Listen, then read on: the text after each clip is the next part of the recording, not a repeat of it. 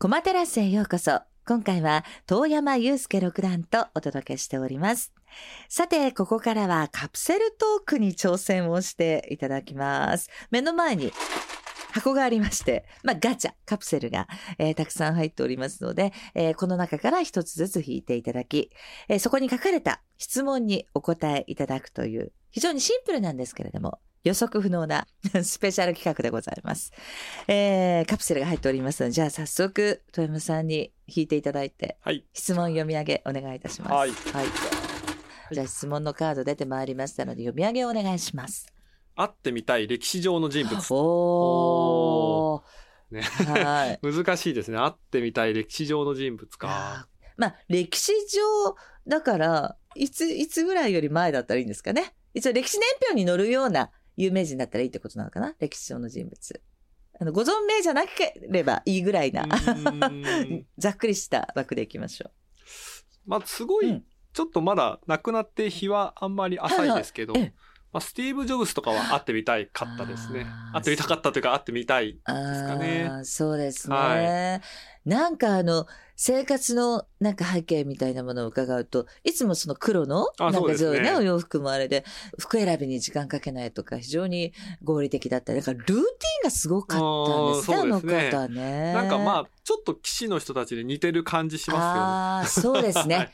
確かに。あの、合理的でありながら、ただの時間の短縮だけじゃなくて、うん。ご自分のテイストとか、あの、こだわってる部分は、究極、あそうですね。なんか突き詰めるみたいなところで言うとそうかもしれ似ないです。てる感じがして、あー。でまあそうやっぱり世界を変えるようなものを、はい。はいまあものづくりをされたのので、まあそのでそういうのっはてどういう発想からそういうのが生まれてるかとか、なんかその結局前例にとらわれるとそういう発想は出てこないものを、まあ発想したりとか、はい。まあそのしかも最初はちょっと受け入れられてない部分があったのが、まあ結局世界を変えるような力を持ったとか、まあ改革ですようね。ーんとか、まあ革命家って言うとあれですけれども。あそうそう。でも革命家でに近い部分が。現代の革命家って感じだと思うんですよね。そうですね。昔はその力で革命してたのが、テクノロジーの力で革命を起こすみたいなことをされたので、まあそういうのは結構すごいな、まあ、すごい尊というか。敬に値するし、そうですねそのやっぱりそのロジックがあるってことは、うんきちんとその説得力もあるし、結果やっぱり大きな業績残してるわけいですから。やーそうなんです。もうこれやっぱりす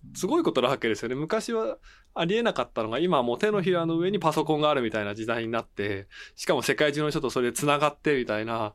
まあ私も もう40代半ばぐらいなんで、ええ20代くらいまで、に20歳ぐらいまではまだポケベルとかそういうレベルだった。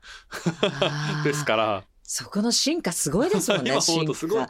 ポケベル持たれ持たれてました？持ったことあります。は はい。ポケベル持ったことありますし、まあでも、下手すると、あの、肩掛けの、えー携帯電話。携帯電話を、私は持ってなかったんですけど、仕事の人は持ってたりとか、ああとなんか車携帯電話が積まれれてるの時代だったりとか、すごいなんか業界の話みたいな感じですまさ本に。当になんか通信とかそういう世界のやっぱり進化っていうのは 目まぐるしいものがありますね。考えてみると凄まじいですよね。わずか凄まじいです20年とかでこんなに世界が激変してるわけで。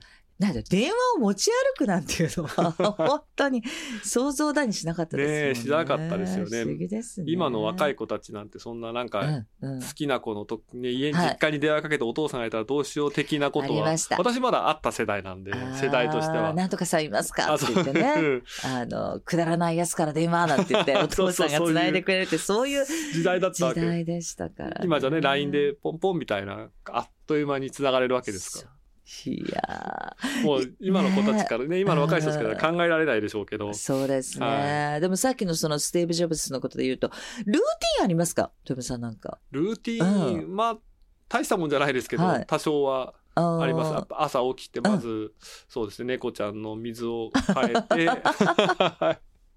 トイレをチェックして、えー、猫ちゃんから始まるわけですね、やっぱり。そうですねまずは。なんか、猫ちゃん愛を感じます。あまあ、猫ちゃんに起こされること多いんでね。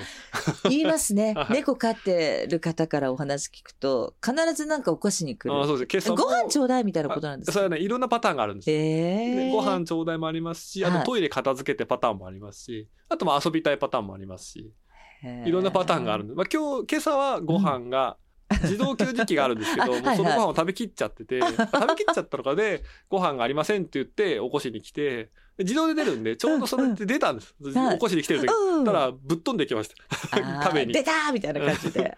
それ以降静かだったんで二度寝しました。面白い。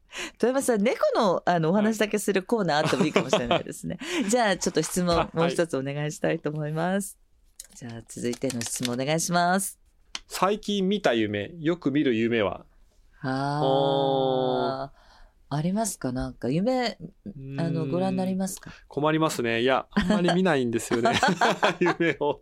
夢見ないというか、はいまあ覚えてないというか、はい、はい。よく、なんか女性の方が夢って見ますかね？なんかうち妻によくこういう夢見た、ああいう夢見たって言われるんですよ。なんかよくそう、しかも妻が言うのが、猫ちゃんが逃げた夢を見るみたいなことを言うんですね。で、何かを暗示してるとかっていうのはあるのかもしれないです、言いますよねよくねあるかもしれない。でもなんか境夢みたいなのもあるので、割となんかアンラッキーかなと思ってると、実はそれはいいんですよ。うん例えばなんかその試験なんかだと、あの、結果が、あの、思わしくなかったっていう夢を見た時の方が、なんか合格の可能性があるみたいな。なるほど、なるほど。いや、いろいろ面白かったです。はいなんか、あの、素顔に触れられたような気がいたします。えー素直にお答えいただきまして、はいありがとうございました。カプセルトークでした。